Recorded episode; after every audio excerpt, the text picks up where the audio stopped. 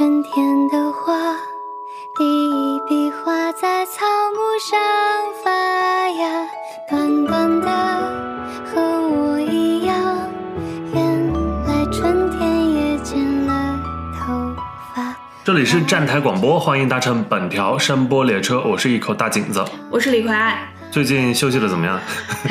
还还行，你不是也不上班有一个月了吗？正常吧，就是每天睡到中午起，感觉真的很不错，气色很好。不上班是真的爽，是不是？对，还是得不上班。那你就再也不工作了？没有啊，可 能就十二月就再灰溜溜的找工作吧，毕竟我是行业明灯。我觉得不用那么早，可以等等三月，因为三月有了新工作。我，好会 Q！这个这个开场有设计吧？是不是？果然还你拉主 Q。没有想到在这里等着呢，这个。对。好了，那因为我们也引出这个 三月有了新工作，就是我们今天想以这部电视剧为一个呃切入点来聊的一个话题，嗯，就是我们想通过三月有了新工作这一部最近 B 站出的高分电视剧来聊一聊与它相关的一系列的话题，包括像职业耻感，或者是整个殡葬行业剧的一个现状，以及就是呃生死议题吧，嗯。那我先简单介绍一下这部电视剧。三月有了新工作是一部 B 站出品的电视剧，导演是我在他乡挺好的的导演李默，编剧是创作过《我的姐姐相爱相亲》的尤小颖，主演包括周依然、杨新明、鄂靖文、梁靖康、康可人、郭柯宇等等。主要讲述了九零后女生赵三月毕业后在家里蹲了一年，由于难以忍受母亲的嫌弃，一气之下离家出走，在她大姨的推荐下去到殡仪馆，成为了一名遗体化妆师的故事。嗯，那这个电视剧是九月二十一日开播，一共十三集，会员将在本周迎来大结局。嗯，豆瓣评分是八点三分，一个非常不错的口碑。嗯，对。这个本片的编剧尤小颖，她曾经获得过呃金马奖最佳原著剧本的提名和金像奖一座最佳编剧奖奖杯，她算是很擅长写家庭戏和女性戏的一位女编剧了。是，所以你就从这个片子里，她最明显的也就是一个女性的小群像嘛，他们那个三人组的那个室友关系。嗯包括李默这位导演，他的上一部《我在他乡挺好的》也是一个都市女性群像剧，其实，嗯所以就是这两个人，他们是非常适合创作这一个类型和题材的内容的。嗯，但我说实话，我看这部剧最大的感受是觉得有点俗套，但是它温情又好哭。说实话，我看的时候整个哭到不行，你是真的有落泪？我数度大落泪，就是第二天早上起来就眼睛都是肿的。就是你明明知道它剧中很多表达和呈现都是很戏剧化的，就那种是编剧高度凝练出来用来催泪的，嗯但还是敌不过。就比如说刘军那个角色，就高副馆长的死，就不论是他用 B 站 vlog 的形式记录自己的遗愿清单，还是跟最后那个三月的大姨跳最后一支舞，他形式感其实都做得很明显，但无奈就是情感实在太充沛，加上演员的表演都还不错，所以真的很好哭。嗯，嗯。那我对这个电视剧，就是我主要觉得它首先作为一个行业剧吧，它要解决的问题就是消除殡葬行业给大家留下的这个刻板印象，这种职业耻感，我觉得首先他是做到了。嗯在很大程度上，其次就是消除我们国人对于死亡的这个恐惧吧。嗯然后呃第三就是他要通过消除对死的恐惧来探讨生的意义嘛。嗯嗯，我觉得就这几个点，起码就是在片中都有呈现，并且做的还不错，算是最大公约数观众看下来都能觉得还不错的一个呈现啊。嗯，就是它的题材来说，它其实本身立意是小众的，所以对于观众来说，天然就带了一种话题性和神秘性。尤其是对于中国人来说，对于死亡，我们始终有一种比较神秘而且暧昧的态度，我们很忌讳谈论死。嗯就是以前小时候就谈到死，都会被我妈就说要呸呸呸什么的，因为我们很忌讳谈论，所以自然也就不了解死是怎么一回事儿。我觉得《三月》这部剧能够让观众直面死亡，即使所有人都没办法清晰的知道死到底是怎么一回事儿，但我觉得观众都和剧中所有人一样，都在经历并且尝试理解这件事。嗯，我觉得除了生死这件事，他还有一点做的比较好的是，他找的这些人物都非常典型。嗯就是拍每一个单元的那个主人公吧，嗯涵盖的是方方面面的这样的我们生活中可能会遇到的人，嗯比如被这种完美小孩束缚住的年轻人，不能辜负父母的期待，所以就是呃违抗自己的内心的意愿，然后做出了一些选择，嗯然后给自己很大压力的。还有就是扛起养家重担的那个维修员，他是家中的哥哥，一个人在大城市，然后扛起了了老家妹妹还有父母的这样一个家庭负担。嗯还有就是女性，比如为了丈夫和孩子放弃事业的那个家庭主妇，嗯啊，她要维护好自己那个家，还有无人赡养的空巢老人。反正我觉得她的这个方方面面的角色都非常典型哈。对，所以我觉得他这部戏能获得八点三分是有迹可循的，因为他就是很适合作为话题总结来传播。你有没有觉得他就很日剧？就是主人公经常会产生那种很多金句，然后就很适合那种博主把它做成拼拼台台词做成长图发微博。就它产生了很多金句，它很多戏剧矛盾都做的很足。然后就比如说我对那个呃罗大淼对三月的有一句话印象很深，他说我是生的守门员，你是死的摆渡人。我觉得这句就是算是那一个题眼。然后包括里面我刚说到很多矛盾冲突的时候，他做的很好，所以能给观众留下那种有回味的片段。就比如说我印象特别深的就是有一个独居老人在家死了三天，儿女发现之后不闻不问，然后他们只顾着找房产证，送到殡仪馆之后，让殡仪馆的人赶紧把老人火化，连套寿衣都没给买。结果是三月的师傅刘清明看不下去，然后自费给老人买了一套寿衣换上，却意外的在老人身上发现了房产证。司机那个小四川把房产证拿给老人儿子的时候，就顺便骂他不孝，但是儿子却说出了说他活该，你都不知道他年轻的时候是怎么对待我们兄妹两个人的。这个小冲突其实到这里就完了，但是余味很足，他把那种家庭伦理矛盾写得很好，我觉得，嗯因为不止这一组关系，它里面探讨很多组子女与父母之间的沟通上的，或者是一些原生家庭上面的问题。嗯，包括重男轻女啊什么的，嗯像主人公赵三月，他也是，就是父亲然后离开这个家庭，然后导致他跟母亲之间有一些一系列的问题，对一系列的矛盾啊、问题。嗯，包括像康可人饰演那个角色，他跟父母也是，呃，因为他有一个很小时候受到的一个性侵伤害，嗯。然后他不敢跟父母讲，在父母面前就是有那种说不出来的话，嗯。所以我觉得这个剧也是一个教我们做代际沟通的一个指南吧。嗯。那除了刚才说这些，你还对里面的哪一个单元或者哪一个那种角色印象比较深呢？我对那个三月的大姨苏荣的印象比较深，我对它里面的一句台词印象特别深。他说，他就指着一条黑黑的小巷子说：“对死就是你一个人在这条巷子里一直走，不能回头，也不能拐弯。”我很喜欢这个比喻，因为它没有美化死亡，也没有神话死亡，而是很平静的讲述出来一种体验，是我们都没有经历过，却终将要经历的一种恐惧。我就觉得《三月》这部剧，它的一个优点是，它将视角放在了这种身前身后人的体验上。三月作为这个化妆师，他不论是作为化妆，还是缝补，或者是做一种告别仪式，都是站在一种未亡人的角度上做一种情感弥补。对于我们观众来说，可能也能表达一种哀思，或者说情感寄托吧。嗯，对，你说那个比喻我也特别喜欢，就是一条黑巷子嘛，然后刚好那是第一集，嗯。就一下把这个主题就立在那儿了。嗯。但后面他有好几个比喻我都挺喜欢的，嗯，比如他说用那个摩天轮来比喻人生和死亡，还有公园，对，公园也是。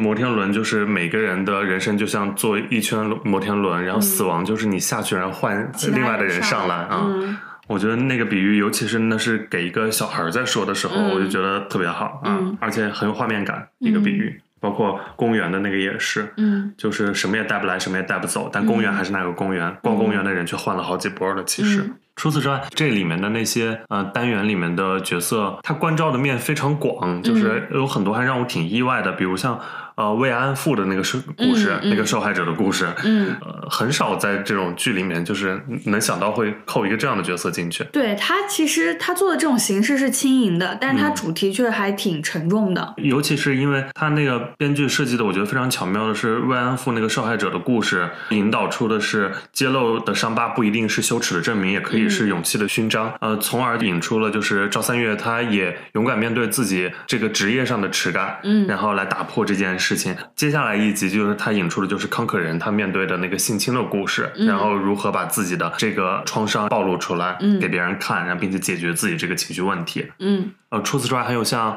杨新明，就是师傅，他那个孩子的那个事故，哦其实他扣的是当年二零一四年马航的那个事件。他社会议题确实很多，然后包括像阿兹海默，嗯这一段时间我们看到阿兹海默这方面的讨论还是蛮多的。嗯其实是一个好事，就是关照老人，嗯然后关照这种弱势群体。以前我们可能就是做这种回望的东西比较少。嗯，嗯包括像安宁疗护这件事，也是嗯这个剧里面就是有重点突出呈现的一个东西。嗯临临终关怀嗯临终关怀、安宁疗护，就是很多这种探讨，都是每个人基本上最后都会遇到的一些问题。嗯所以就是它还是能唤起一个呃蛮大的一个共鸣的。嗯，你有参加过就是这种葬礼，葬，礼？嗯我参加过非常多次。哦，我还？我因为我爷爷奶奶、姥姥姥爷全部去世了，然后除了我爷爷我没见过以外，我姥姥姥爷包括我奶奶的，我参加过三场亲属的葬礼。嗯然后每个地方其实就每个地区都有自己不同的那种仪式，风啊对风俗。然后我参加的时候年纪都还比较小，都是十八岁以前。我那个时候就在想，我说这些东西到底有什么用？嗯虽然可能就是有点不太尊重长辈，但真的有这么想过，因为我们那儿那种，我觉得有一种丧事喜办的感觉吧。啊，就是甚至是大家要打麻将，要吃饭，要怎么样对对对。打麻将。就后来我长大一点就明白，有些形式，呃，是给逝去的人的，也是给活着的人的。可能只有这些形式按部就班、井然有序的完成了，活着的人作为儿女的人、嗯心里才会踏实吧。嗯嗯，我是也是参加过很多场，而且因为我爷爷奶奶还有我姥姥都是在我进入社会以后哦呃离世的，所以就是对这些事情印象非常深刻，也很清楚它的流程，然后它会中间会有什么样的一些环节，反正都就非常清楚。我是觉得一场这个葬礼它要办下来。呃，它的难度其实不亚于一场婚礼，对，呃，因为呃，它的流程同样很复杂，很多呃很多环节，但是它对亲人的考验是比婚礼更大的，因为婚礼你有筹备期很长，但你葬礼你其实人的突然离去，然后你要一边收拾心情，然后一边要想很多这些事情要怎么办，然后要通知哪些人，嗯。然后所有的这些流程该找谁来做，然后嗯。啊、包括棺材的选择啊，什么骨灰盒啊这些嗯。墓地，然后就是一系列的事情。嗯。所以就是这部电视剧里的这个葬礼的那个殡仪馆给我的呈现，就是还是一个高度文明化的一个大城市感的一个，嗯，就是像我所在的呃地方，虽然也是城市吧，但是嗯。可能就因为是小城十八线小城市，所以它刚好是介于那种农农村的那种丧事跟城市丧事之间的一个过渡状态，然后也会有很多，比如呃烧纸啊，对。比如要呃在灵堂要要摆灵堂要有有灵堂，然后要在里面待跪三三天三夜啊，然后还有比如就要穿那种大孝，就是披那种白色的那种褂子，哎，那你们家那块儿跟我们家这块儿真的风俗很像，就是我们嗯。家也是城市，嗯。但是就是就是要在小区里面搭灵棚，嗯，然后要摆三天，然后大家要吃饭什么对，要吃嗯。饭。然后我们那边不是在小区里面，我们是在哦，可能因为你的经历的年份比较嗯早，是不是？我记得我小时候可能小区里也有摆灵堂的，但嗯后来就是我我自己经历的就知青的那几场都是在就是殡仪馆哦啊，殡仪馆那边嗯直接完成的。嗯，嗯那这个剧你觉得有没有什么缺点？嗯，我觉得他就是戏剧冲突太强烈，嗯然后那种做出来的感觉很明显。嗯嗯，我觉得这就是一个优秀但没有那么优秀的编剧所带来的一个问题吧。我是觉得他那个殡仪馆有一些追悼会的那个呃设计，就是有点太想象化了，就是不太像现实会。他有一场那个戏剧的那种夜夜晚戏剧，然后大家穿着那种道具服，给他做一给那个哦，做那样一场那个什么做飞行员的啊就是要什么变成星星的啊，那个，对对对，嗯我觉得那个就是有点对，会有这样的那个吗？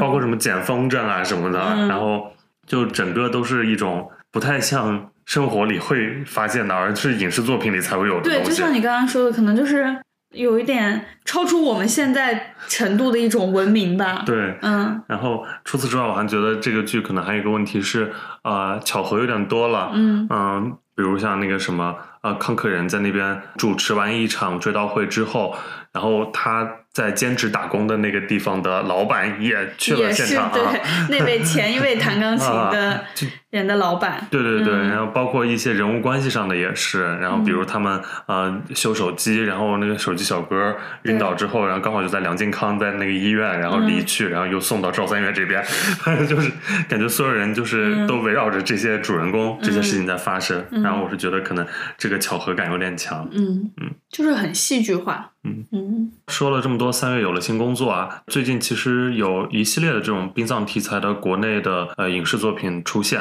嗯比如像今年口碑和票房都非常好的朱一龙主演的《人生大事》，嗯。然后它是一个殡葬师的故事嘛，嗯。然后再加上之后，呃，有几部片子也有聚焦了这个殡葬行业，嗯。啊、比如像《保你平安》里面，呃，大鹏他饰演的是一个卖墓地的人，对对对，然后《不虚此行》里面，胡歌他饰演的是一个写悼词的人啊，嗯。这些切口我觉得都还蛮小的，但是就是以前也没怎么见到过，嗯感觉它要成为一个现在国产影视创作的一个新的风口一样。嗯啊、很多人也都这么说。嗯你觉得为什么就是会有这样一个趋势呢？我觉得是现有的电影的这种题材太受限制，嗯太社会性或者太现实主义的题材越发受到局限。像这种殡葬题材的冷门题材，它既有猎奇性，又天生带了一种故事性，它就是天然的影视化的一个好苗子。而且这种题材不论怎么拍，最后的落点肯定是就落到对爱的一种升华，嗯然后对生命意义的一种赞颂上面。它肯定是一个积极昂扬、正面性的东西。我觉得它现在越来越多，而且随着这类作品越来越多的话，也会慢慢改变大众对殡葬题材晦气的这种认知。他也对这种行业或者说这种风潮有一种正面积极的宣传作用。嗯嗯啊，是这样，就是因为现在国内的这种现实主义作品的创作其实受限比较多嘛。嗯然后我觉得殡葬题材这个切口刚好是一个有痛感的，但又不是那种很呃锋利的或者很触碰到一些审查限制的一个呃题材。嗯所以我就觉得它可能会成为就是现实主义创作的一个新的一个比较舒适的创作方向。嗯啊，比如像我们都知道的连瑞，就很很会做这一类型的东西嘛。嗯，而且这些东西很催泪，也可能对票房会有正面的推动作用。对，因为它不光是有一个现实的基底在，然后它又是有一种很强的情绪在的，嗯所以你把它当做一种情绪产品，然后转化为一个商业片来引导大家进行一个消费动作的话，也是非常合理的。嗯，那你觉得这算不算就是咱们现在人口老龄化之下，就是会进行这方面探讨的一个必然呢？哦，我觉得肯定是的，因为嗯。像日本比我们早更进入这个人口老龄化，对，所以他们有就也比我们早有更多这样的作品嘛，嗯。啊，所以我觉得这个肯定是有这个关系的。然后不光是对这种殡葬题材，也就也有就是关注那种啊、老人，像今年连瑞的妈妈或者是关注那些阿尔兹海默啊，嗯。对，其实都是在关心着人口老龄化这个问题嘛。嗯。就说完这些，我们再来聊一聊，就是国内外的影视作品，然后嗯。有哪一些就是相似题材，或者对这个呃殡葬行业啊、对葬礼啊、对死亡这件事的呈现。嗯。嗯，你有印象比较深的吗？嗯，最熟悉的就是《入殓师》嘛，也是我对殡葬行业有所知道的第一部电影，就也算是我自己真正接受到死亡，第一次真正接受到一种死亡教育。我觉得它的优势就是很细腻、很温柔，在讲述一种匠人精神的同时，也在讲一种和解，就不论是跟自己和解，还是跟故去的人的一种和解。小林那个角色看到自己父亲手中掉落出来的石信，他就是跟过去的自己，也跟过去的父亲和解了。这个实性，我觉得就是一种连结吧，就是人跟人之间的各类情感，我觉得就是由这种连结所维系的。不论是思念、承诺，甚至是爱意和恨意，都是靠着这种连接。小林最后靠着这块石头跟父亲完成了和解，也跟他未出世的孩子建立某种更深层次的连接。包括这个里面，我觉得也有一些关于职业耻感上面的化解，就是他的妻子看到丈夫工作的意义与价值之后，才真正在心里面认同了他作为入殓师这份工作。嗯，对，嗯因为我后面又重看入殓师，我也挺意外的，就是在呃妻子知道他在做入殓师这个事之后，在那边问什么，你不感到羞耻吗？嗯什么你怎么可以做这样的工作？然后嗯未来我们的孩子如何向他的朋友们介绍你？嗯这这样一系列的就是这样责问。嗯然后我我是觉得他们对这件事这个身份也是非常忌讳的，嗯因为在我看来，就是像小林那样一个他们的那个入殓师，呃，已经算是很得体，就是穿穿的西装啊，非常嗯得力得体，看起来非常得体的工作，嗯然后没想到也会受到这么多就是家人的不理解。嗯然后不过后来就是也是化解掉了呃嗯这个问题。呃，当然你聊。殡葬题材肯定是大家都会聊入殓师嘛，嗯。因为他给这个职业就是几乎是下了一个定义嘛，就是嗯。他形容这个过程是一个平静、细致而温柔的，但最重要的是充满爱。他就是嗯。给这个职业直接呃下了一个定义，就是通过这部电影。嗯。而且他们这个身份就是要把失去的人重新换回，赋予永恒的美丽，然后这样一个主题在。嗯。还有就是对于生死的探讨，什么死可能是一道门，嗯。啊，逝去的并不是终结，而是超越，走向下一程。嗯。所以入殓师，呃，对于每一个对这个题材、这个行业感兴趣或者投身这个行业的人，都是绕不过的一个片子。嗯。然后我记得去年这个片子上映的时候，嗯。他们有做一系列的呃宣发动作，有一个是啊、呃首映现场在影院门口就是有呃国内的入殓师，嗯。呃站在那里想邀请观众就是跟他们握手，嗯。嗯，就是他们这个职业其实是有一个不成文的规定，就是可能尽量不跟别人握握手不递名片，然后嗯。不对朋友说什么“你好，再见，一路走好”这些话。对，就啊。是那个亚楠也是这样说的，他说他就是有这方面的忌讳，对。嗯，也不去参加朋友的婚礼，对，然后不主动告诉别人自己的职业，是 服务业，是，嗯所以呃，所以就是去年就是那个片子的这一系列的短视频，其实呃点赞数非常好，嗯。有可能大家也在慢慢的就是开始认同这样一个职业吧，嗯。嗯其实这个殡葬题材的影视作品很多，嗯。然后日剧、韩剧那边，嗯像日剧《非自然死亡》，它是通过法医的视角；日剧《人生删除事务所》是通过电子遗物来讲述和死亡有关的人生百态；嗯。韩剧《我的遗物整理师》啊，它是改编是呃现实中的一位遗物整理师的一个故事，嗯然后通过遗物来回溯亡者他的人生故事啊。嗯。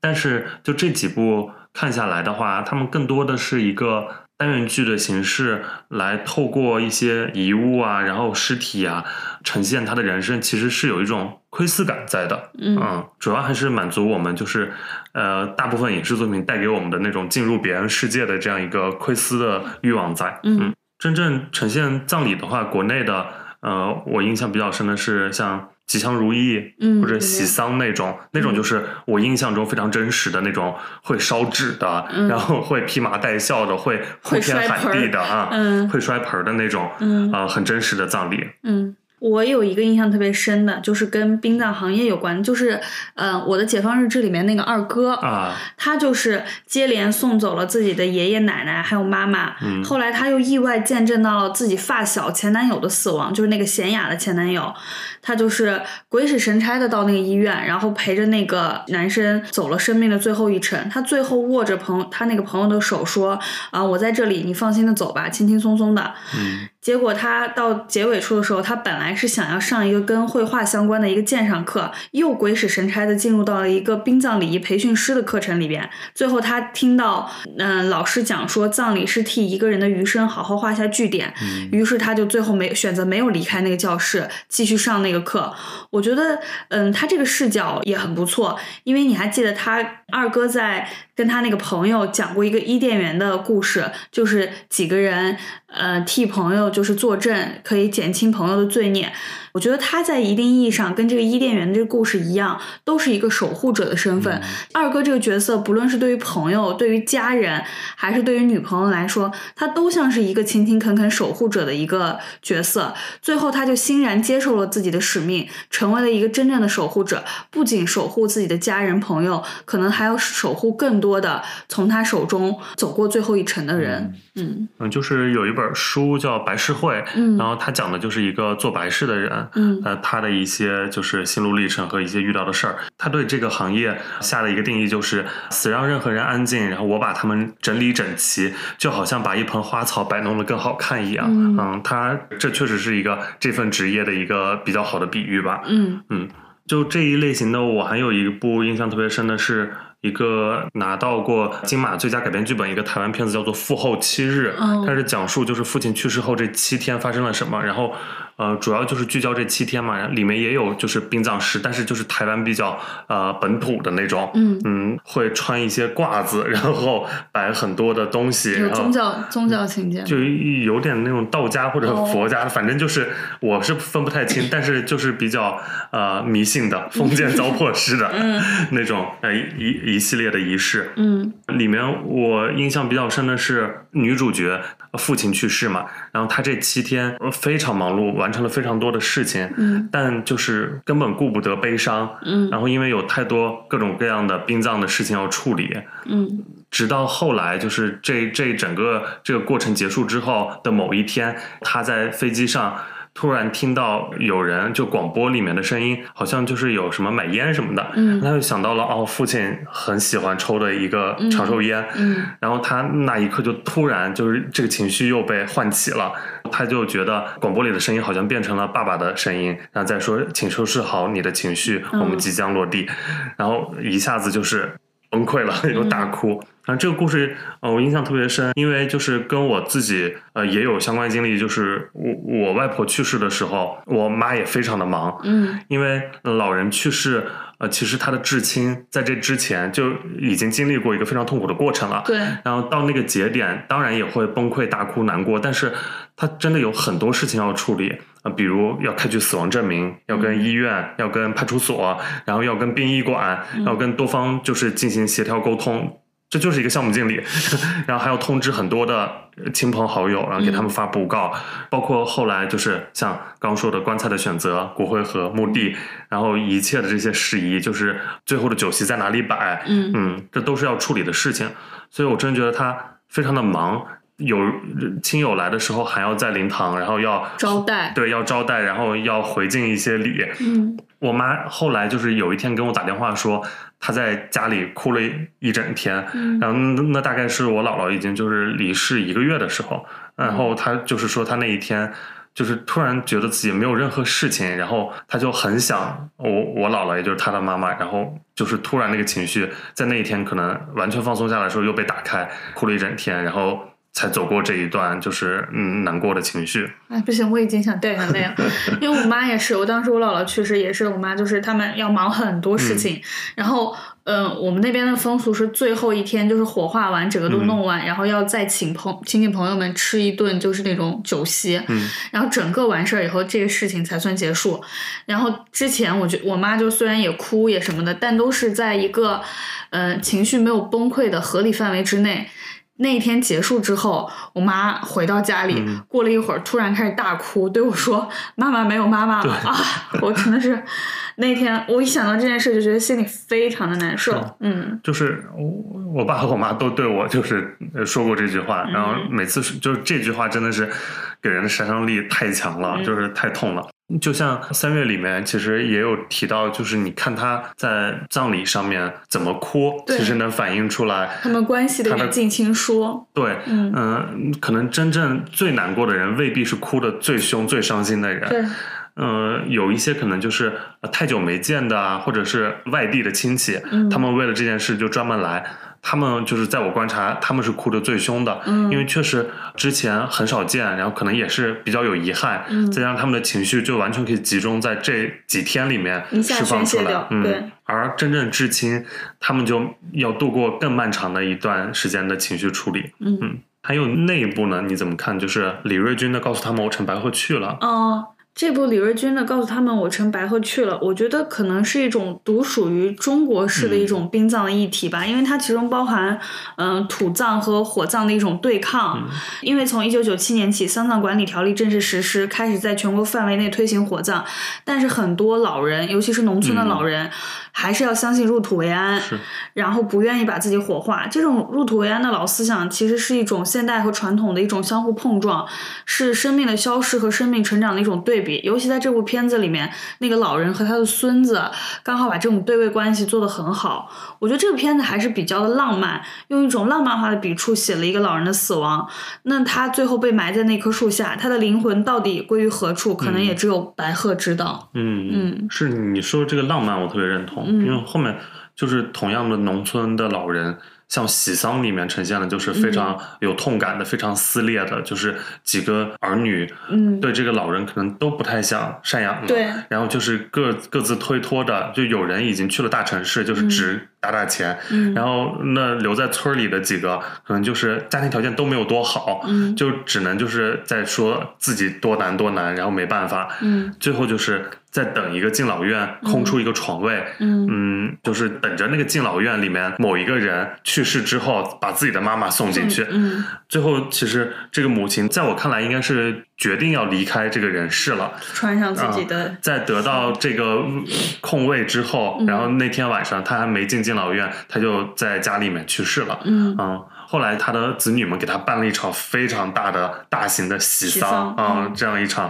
葬礼活动。非常可怕，就在我看来，嗯就是各种歌舞表演呀、呃唱歌啊什么嗯的，然后呃就是风光大葬的感觉。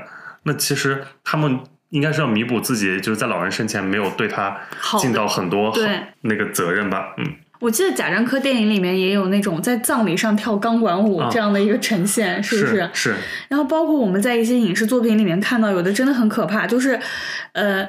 我们可能就只知道那种烧纸，后来我也在影视作品中看到，就烧各式各样的东西，啊当然还有烧什么童男童女下去伺候老人，就是在下面还要搞封建糟糟粕这一套那套。父后七日里面，就是要把你们父亲喜欢的东西就摆旁边，然后到时候烧掉。然后儿子就是拿了一本色情杂志，然后那个殡殡仪师就说：“哦，识货哦，这个确实下面比较缺，就还蛮好笑的。那个片子就有很多黑色幽默在啊。我还看过，也是从哪个影视作品里面片段里看到，就是烧最新台式苹果电脑下去，有 有有，嗯大别墅，然后还有那种伺候的丫鬟，这种对，都是童童男童女对，都是比较贵的那种东西。那个什么呢？你有印象吗？呃《非诚勿扰二》里面哦，人生告别会，对，就是他活着办了一场对告别会，嗯，我觉得那个特别有意思。就小时候看，就是觉得特别可乐，就是很好笑的一件事。然后后来长大再回看，它里面的表达其实还蛮好的，就是。吴桑就是问，嗯问李香山，就是问孙红雷那个角色说，呃，你怕死吗？嗯然后李香山就说怕，就像走夜路敲黑门，你不知道门后面究竟是五彩世界还是万丈深渊，怕一脚踏空，然后怕不知道是结束而是开始啊。那场人生告别会，我觉得现在很多人，就年轻人，可能也是想要有这样的一个活动，来成为就是自己遗愿清单上的一项。因为大部分人的葬礼其实是办给活人的，对，啊，并不是办给那个就是往生者的。其实这样想想真的很讽刺，因为大多数婚礼也不是办给自己的，嗯都是办给父母、办给亲戚朋友的。葬礼就肯定也不是办给自己的。那你说我们到底能给自己留下什么东西呢？抛出了一个好难的问题啊！那如果等到我七十岁的时候，我也想办一个我活着的大家的一些告别会，听听这些年来朋友们嗯大家怎么看？对对我的心声啊嗯什么的，大家讲讲心里话也蛮好的。对，大家一起回顾一些以前的经历啊，有趣的事儿啊，嗯对然后，但是我这场不收份子钱，就是还是等我死后去那你会请大家吃饭吗？会，然后不收钱，但是就会摆酒席。对，然后到时候把份子钱留给我，嗯、儿女吧，如果我有儿女的话，那你但是一般就是死后还是要办一场的吧？那场是不是就是让他们只收只收收钱，然后不请就是嗯叔叔伯伯们、姨姨阿姨们就是吃饭了？是你说的这个死亡，其实就是嗯你就什么都没有了嘛。嗯啊、因为我今年在北影节看一个片子，是米娅汉斯洛夫的《晨光正好》那个片子，嗯她女主角雷亚塞杜的父亲就是病入膏肓了，已经就是失去了行为能力和正常的意识。他当时有一个话我印象特别深，就是他在父亲的书房，然后坐在那里说。相比于呃病房里的那个躯体，我觉得这里更像是我的父亲，嗯。就是他父亲的那整个精神角落，可以说就是一整面的书柜啊。嗯。我觉得可能这也是现在很多作品，就是说可能精神是更能永存的一个东西吧。对，嗯，像我没有什么宗教信仰，嗯。所以我比较相信，就是人死就是如灯灭，就是灰飞烟灭，嗯，不去向何方，也不留在哪里，就是没了，就是没了是吗嗯对，就是不太相信很多电影里面那种浪漫化的那嗯，种我呈现。不太相信他进天堂，也不太相信他下地狱。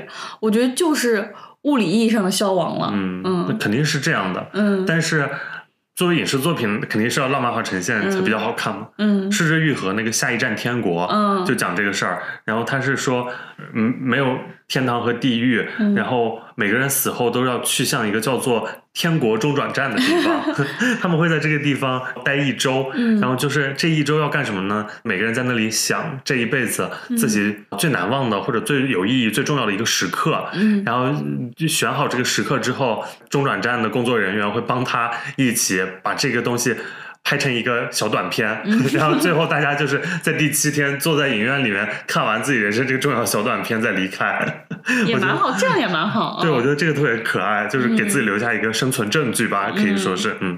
那我们还是说回到三月有了新工作，还有入殓师这些吧，嗯就是因为他们里面有呈现一个东西，就是呃殡葬这个行业他们所特有的就是一个职业耻感的问题。嗯因为像三月有了新工作里面，呃，亚楠姐她有说，就是自己那些不成文的规矩，嗯不参加亲友的婚寿喜宴啊，嗯不主动告诉别人自己的职业，不递名片，不握手，不说你好再见，一路走好。嗯包括他们呈现的那个一个很现实的洞察，就是嗯，他们打车，对啊，填殡仪馆就是永远没有司机来接来接。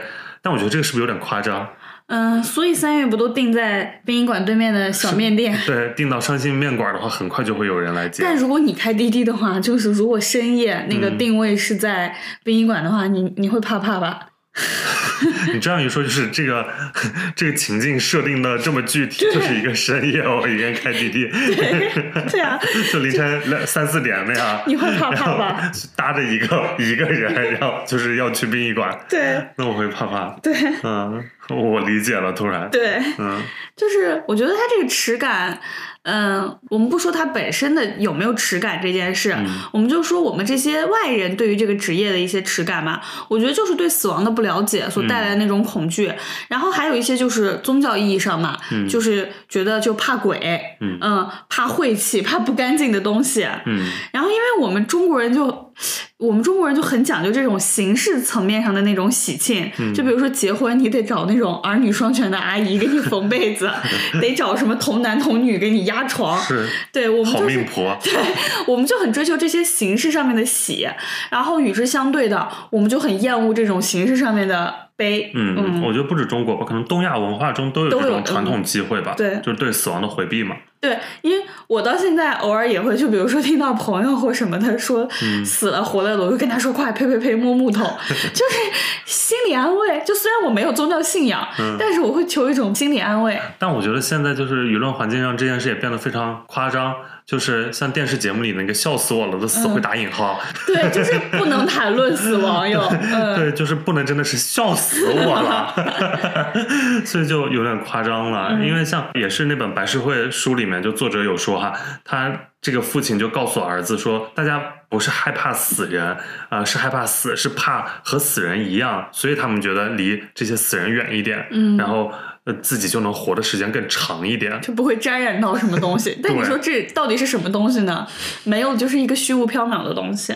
那大家都是怕死，嗯但是就是之前遗愿清单那个电影里面嗯有提到，就说呃百分之九十六的人嗯就让他们做选择，呃想不想知道自己具体什么时候死或者还能活多久，他们是不愿意看这个答案的。嗯所以大家就是怕死，又爱算命，但是却不想知道自己的生命究竟有多长。你也怕知道不好的东西吧？嗯就比如说，如果你我现在三十岁去算命，你跟我说我九十六岁，我就会有一种心定下来的感 觉我的觉。压力很大吗？没有 还有六十六十六年要自己要努力。我就是分开来看嘛，一方面觉得说妈呀，那我不会工作到七十岁吧？另一方面就是说，哦，我好像离死这件可怕的事情还很远。嗯但我现在三十去算命，然后你跟我说我五十岁就会死，我就。我觉得那个就像癌症病人嗯知道自己还有多久之后，嗯反倒会把他压垮。嗯，明白，嗯是这样的。嗯，所以就哎，还是心态吧，就看开一点 是，就很奇怪哈。你看，我特别喜欢讲生死由命，嗯，但其实我没有任何宗教信仰，是。但是我就没办法自洽。你不自洽也不是只有这件事吧？很多时很多时候都不自洽。嗯，行，那我们说完这个嗯呃殡葬行业，然后那除此之外，你觉得还有哪些行业是存在这个职业耻感的这个东西的？嗯，其实说实话，很多基础的服务行业嗯都会有，就比如说饭店的服务员呀、保安啊、清洁工啊什么的。我觉得可能是对学历要求不太高的那些工作，对或者是一些纯的体力工作那些劳动者。对，然后你与之相对的，所谓有所谓的有荣誉感的职业，什么老师啊、公务员啊、医生啊 这种，其实说到底，薪水都是次要一方面，主要是所谓的稳定性和和社会地社会地位。嗯，就像我们父母辈都希望我们就是做老师或者考公务员，嗯，其实我们的职业我都有职业 实感，对，就就是是我回家就是我。印象非常深，就是我我不是说我们职业，反正就是影视民工，在我眼里就是一个有职业耻感的，在我妈眼里，我这就叫没有正经工作。因为外人对于影视行业理解的并不是特别深嘛，对根本不知道你是干啥的，我们是，其实。我们是最基层的民工，哦他们以为我们好像是娱乐行业，是不是？那不是我们家更吓人，就是有一年呃也是回家参加葬礼，然后嗯一个亲戚。葬礼首先就是会遇遇到所有的亲戚，嗯啊，就不可避免的会问这些事情。然后有一个亲戚就问说：“那你现在还在北京嗯啊？呃干啥呀？”我说：“影视行业这这了那了的。嗯他说：“哎，一直这样干着能行吗？你能干成张艺谋吗？” 我你说不可能。当时我心里我说：“啊，这个怎么举例也干不到张艺谋啊？”就感觉就是在他们认知里面，就是影视行业他们能说出来就只有张艺谋了。就是这种最 top top top 的顶层。就不止影视行业，包括就是所有搞艺术的或者那种创作的，嗯我觉得在那种老家的那些人的印象里，肯定不是那种成名成腕儿，嗯都是就是、不咋地。因为我我发小也跟我说过，嗯你这样晃着晃到哪一天才算行？因为我有老家发小，嗯就是真正成为了父母心中的那种别人家的孩子，是人民教师吗？对，而且是带编制的人民教师。就是我妈一提起人家，嗯就忍不住就要说一句：“你看人家，你们当年都一块玩到大了，你看人家。”说你，我当年就好好劝你，就会说这种话。那那我们如何克服我们身上的这个耻感？我觉得难以克服。我的结论就难以克服，因为这就是一个多年以来，不论是社会还是父母对我们的一种规训。我觉得绝大多数人的职业很难找到一个关于荣誉、热爱、收入之间的一种平衡关系。嗯，嗯，你觉得可以克服吗？我觉得你就是自己自洽最重要，在这件事情上。因为前些年在我啊还较为年轻的时候，我曾经有一个朋友跟我讲说他在谈恋爱，最近谈了一段隐秘的恋爱。啊，我说谁呀、结果是跟他们公司楼底下的保安。我当时就露出了难以置信的表情。然后我另外一个第三人的一个朋友说：“怎么了？你是瞧不起人家是吗？”然后我那一瞬间马上就就是打了一个激灵。我说：“天哪，我是不是在心里瞧不起人家？我有什么好瞧不起人家的？”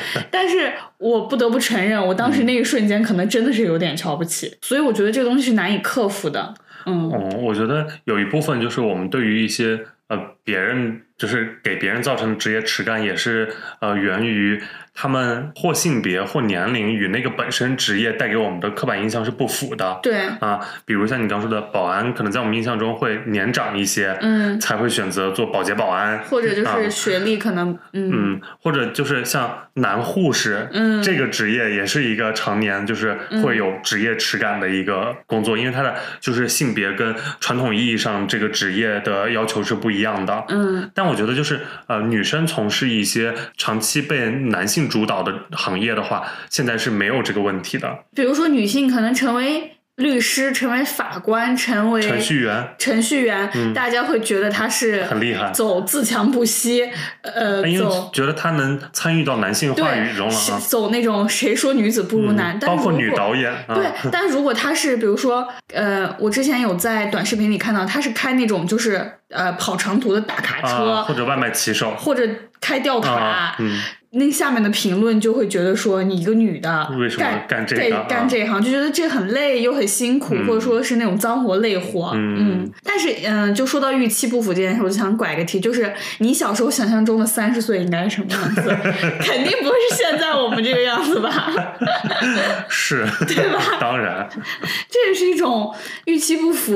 我偶尔其实也会觉得很羞耻了，就是但是我们预期管理没做好，就觉得自己混混得很惨，就是有一点点羞耻。肯定是不算混得好的了。嗯无论是这个同辈带给你的压力，还是整个社会规则带给你的压力上。对，但我觉得就是像三月有了新工作里面，他在解决职业耻感这个里面有一段话，他就说是。嗯，爱我的人不会因此而讨厌我，嗯然后那至于那些不了解我的人，也就没有资格对我指手画脚啊。嗯他是这样说服自己，嗯，并且他也确实在这个工作当中是找到了一种意义的啊。对，我觉得有意义、有满足感嗯很重要。嗯，嗯，一份工作来说的话，对，因为你一旦在这中间获得了意义或者获得了价值，然后你也更方便的去说服别人，嗯呃，来向别人介绍你这个工作。然后就像三月他那个朋友圈底下，不是很多人也会说，哇，好酷，你好厉害。嗯包括他母亲也渐渐的接受了他这件事嗯啊。，三月里面有一个细节，我就突然想到，就是你记得咱们都会从那种微博上面看到那种段子，嗯说什么殡仪馆招人，啊然后什么一晚上八百，什么 什么什么之类的，嗯就是说呃薪水特别薪水特高嗯结果三月那个发下来就很 就是一个很普普通通正常的薪资，可能税后可能七千、嗯呃税前七千，税后六千多。嗯亚楠也跟他说说，那都是一种宣传。嗯、如果没有这种宣传的话，大家对这个就更加的抵触了。我就觉得还蛮真实的。们就一晚八百嘛，是啊。对，但他如果真那么高，不是他那个招的是背师 背师，就是在太平间工作，哦什么一晚八百，然后还有那个底下就有人说什么一晚八百，我能坐那儿跟那个嗯尸体唠、唠到他起起来为止。那我还想起一段自己的经历，就是呃，大学的时候在家里面参加一个初中同学的同学聚会，嗯当时就有一个班上的一个女生跟我说，就是谁谁谁，嗯现在在火葬场，就是殡仪馆工作，嗯就是烧做这样一件事情，然后。那个语气很微妙，嗯。就是又觉得呃这个工作就是比较害怕、比较可怕的，然后不是特别好的，嗯。而且是因为我们都还在读书、读大学的时候，人家已经就是嗯。从事这样一个工作了，可能就嗯。方方面面就觉得这不是一个特别好的事情啊，嗯。在跟我像聊八卦一样的嗯。语气在聊。嗯。大家确实对这件事，就是对这份工作是存在一个长期以来的这样一个呃歧视在的。其实，对。不过现在很多有一些院校也专门开设这种殡葬的嗯专业了。是嗯，但在国内其实好像也就是个位数的啊嗯，开开展殡葬专业的院校。确实是一个需要一个很长期的过程。嗯，比如说你大学的时候选这个专业，嗯你要克服多少东西，包括亲戚朋友，包括嗯父母的，包括自己的，然后包括周围同学的。嗯嗯我看到很多就是在采访，就是类似什么九五后入殓师这样、嗯这样那样的人，他们如果是学这个专业出身的，他们肯定在采访里都会说，影响他们走入这个行业的就是当年看完入殓师，就很多位、嗯都会不得不提到这个电影，或者是通过这个电影来得到自己的一些价值吧，给嗯给自己的价值感又提升了不少。对，就像那个三月里面那个格格，他说，嗯他说他在这里工作，他可以看到每一个往生者的灵魂。嗯。嗯 OK，那我们就进入到今天的最后一个话题，就是我们来聊一些国内外影视作品对于生死议题的一些呈现，以及就是我们如何消解对死亡的恐惧啊。嗯、我先说一个吧，我印象比较深的就是《寻梦环游记》。嗯呃，它是通过墨西哥有一个亡灵节的习俗，来对死亡背后的情感有一种探索。它电影的前半段主要是讲梦想跟家庭的冲突，后半段则是在呃诠释终极死亡的一个奥义。看过的人应该都对它里面那个所谓真正的死亡印象很深，就是被人遗遗忘忘才是嗯真正的消失。我觉得他做的很轻松，他消解掉了死亡给人带来的恐惧感。就是，嗯，它会给人一种希望，就是说死亡不是最终的黑暗，我们终将在一个更美好的地方迎来团聚。最后里面那个男主角的奶奶，就是 Coco 那个角色，终于在死后见到了自己朝思暮想的父亲。寻梦环游记》这个死亡不是终点，遗忘才是，这个我也印象很深。然后包括三月里面也有提到这句话，cue 到了这个台词。嗯嗯，Coco 它的那个设定，它那个就是纯浪漫化的，然后非常呃普世的这样一个情感在里面。嗯包括大家对于死亡的追寻，可能让人却就不会那么害怕死亡了。像我刚说的，呃，下一站天国也是这样，就是浪漫化包装出来一个高概念的一个场域，然后让我们对死亡这件事显得不是特别的呃恐惧。对于死亡的恐惧，在阿图·葛文德《最好的告别》那本书里面，其实有一段，他说，啊、老年人说他们最害怕的其实并不是死亡，而是那之前的种种状况，就是丧失听力、记忆力、失去最好的朋友和固有的生活方式。大家怕的其实并不是死这件事，嗯而是在死之前这经历的这一系列的过程。他们会说，老年就是一系列接连不断的丧失。嗯，说的更苦涩一点，可能老年不是一场战斗，而是一场屠杀，然后就是你的各种能力上面的消失。嗯嗯，就可能就像大家怕衰老，可能嗯并不是怕这个年纪逐渐增长的一个数字，嗯怕的就是随着这个数字与之而来的各式各样的 血压高、血脂高，带来各式各样的基础的基础病。嗯这些基础病大多数也都算是老年病。嗯就像如果你把生命比作一片树叶的话，你就像看着这个代表自己生命的这片树叶由绿变黄，最后掉下来，这个过程确实很可怕。嗯嗯，而且我觉得，就说说到对死亡如何消解对死亡的恐惧这件事，我觉得对于未知的恐惧是很难消除的。就即便有些恐惧，你即使体验过了，你还是会恐惧。就像我上次要讲的一个例子没讲出来，就是嗯，我特别恐高，然后我蹦过一次极，我蹦之前是害怕的，我蹦过了，我体验过一次了。你让我现在想起来，我依然非常嗯害怕。就是我觉得唯一的办法，可能就是只有不断的了解和接受。这种了解和接受，就是是被动的，也是主动的。你没有办法，只能了解去接受，接受这种生命的无常性，嗯接受随之而来的意外，然后这样才能消解一点点死亡带来的残酷性吧。嗯，就像、呃电影《送你一朵小红花》或者是《滚蛋吧肿瘤君》里面，嗯呃，大家当得知自己生命呃不久这件事之后，可能就是很正常的，就是列一个遗愿清单，对去就是完成一些对，完成一些自己一直想做又呃没有做的事情，因为在最后的时间里，你可以更知道你想要什么，你的优先级在哪里，嗯要见什么样的人，陪谁，然后做哪些事情，嗯嗯，学什么东西，所以就都还挺真实的这样的选择。那你觉得就是安乐死算不算是一种就是更直面死亡的一种形式呢？嗯，我还挺希望在我要面对这一天的时候，安乐死能够合法化吧。嗯嗯，但是确实安乐死所带来的伦理道德方面的争议，我觉得很严峻，就是这个议题就太宏大了。是但是对于我个人来说，我还挺希望自己能够主动选择体面的离开。嗯，就像戈达尔，嗯，今年的对戈达尔他就是选择了一个去瑞士安乐死。嗯嗯然后去年的欧荣的那部片子《一切都好》，嗯他讲的也是呃主人公的父亲苏菲玛索，他的嗯父亲年纪也很大了，就是决定了安乐死。嗯但是这件事同样非常复杂，因为他们在法国，然后他们只能去到就北欧那些国家，嗯中间就要牵扯到。嗯，什么车拉着他过去，然后呃，各种要判断他的意识是不是清醒，然后嗯。家人的陪同，然后反反正是一个会遇到重重阻碍的一个过程。所以最后当把他送到那里可以做安乐死的时候，说出了一句“一切都好”，嗯所以这也挺讽刺的，就一切都好，反而是可以让他结束生命啊。嗯，你想想其中的伦理道德的争议确实很大，因为你做安乐死，你首先得保证你不是被迫的，对吧？嗯你得保持你的意识思维是清晰的，你自己主动想去做这件事。但是你在自己思维意识清晰的情况下宣告自己的死亡这件事，真的挺残酷的。嗯等到你真正意识不清醒了，开始受苦受罪的时候，你就又没有办法决定这个事儿了。嗯就是他这种对冲的东西，嗯，真的很难很难让人抉择。嗯，因为就像荷兰，它是就是比较推行这、嗯这个东西的。它到二零一二年的时候，就是每三十五个荷兰人嗯就有一个人会在死亡的时候寻求辅助死亡嗯啊。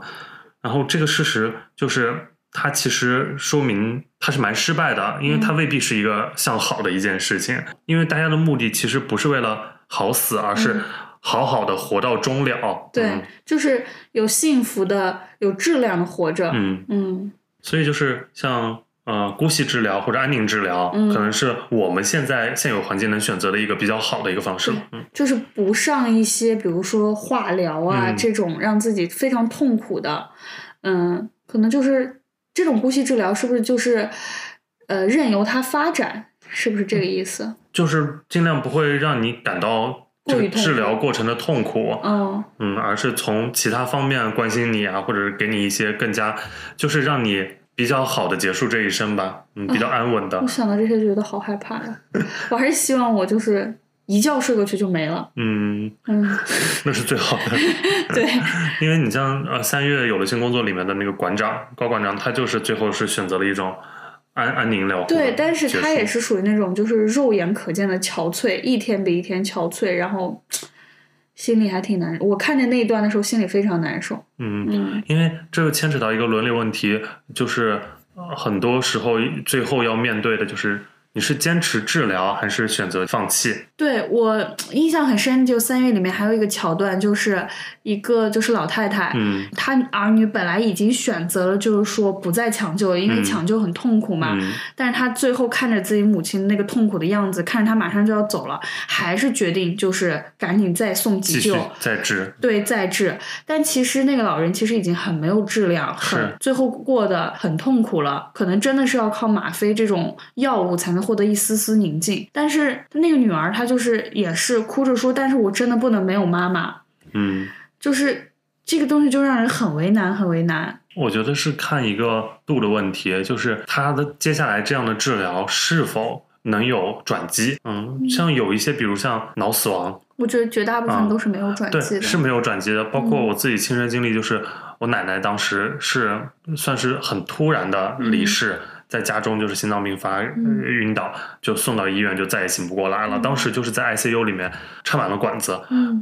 嗯，其实就是在吊着他的最后那口气啊，嗯然后让我们这些当时可能不在身边或者外地的这些孩子什么全部都回去，然后见他最后一面。当所有人都见完了之后，然后可能一般做这个决定的就是他的长子，嗯。然后这种来决定，那我们就放弃啊，嗯，因为已经没有生命的可能了。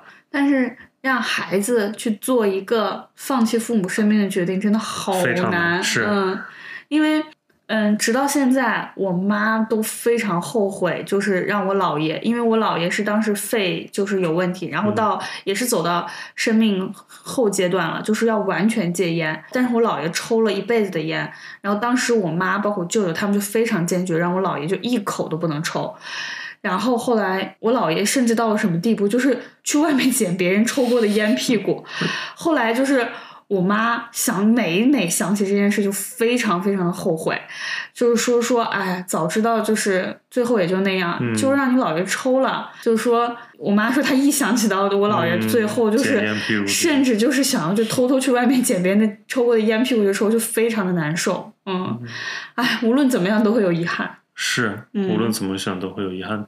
但像三月有了新工作里面有一个呃案例，是一个小孩儿他脑死亡之后，然后嗯可能最后选择的是器官捐赠。嗯呃，当时就医生说，这可能是另外一种方式，能让这个生命进行延续。嗯我觉得这个是有意义的。对，这是有意义。所以现在很多人也在做填那个就是器官捐赠卡。嗯，嗯因为死亡不代表彻底消失。如果有了器官捐赠这件事情的话，它可能你给家人会有一个想象的空间，然后它会有另外一种方式有一个延续。嗯，OK，那今天我们聊了很多啊，可能是稍显沉重的一个话题，但还是呃，希望大家有任何想要跟我们分享的故事，都欢迎在评论区告诉我们。嗯，也希望大家能够好好生活。我们下期再见，下期见，拜拜。拜拜。无论是晴雨，风景，等着你来我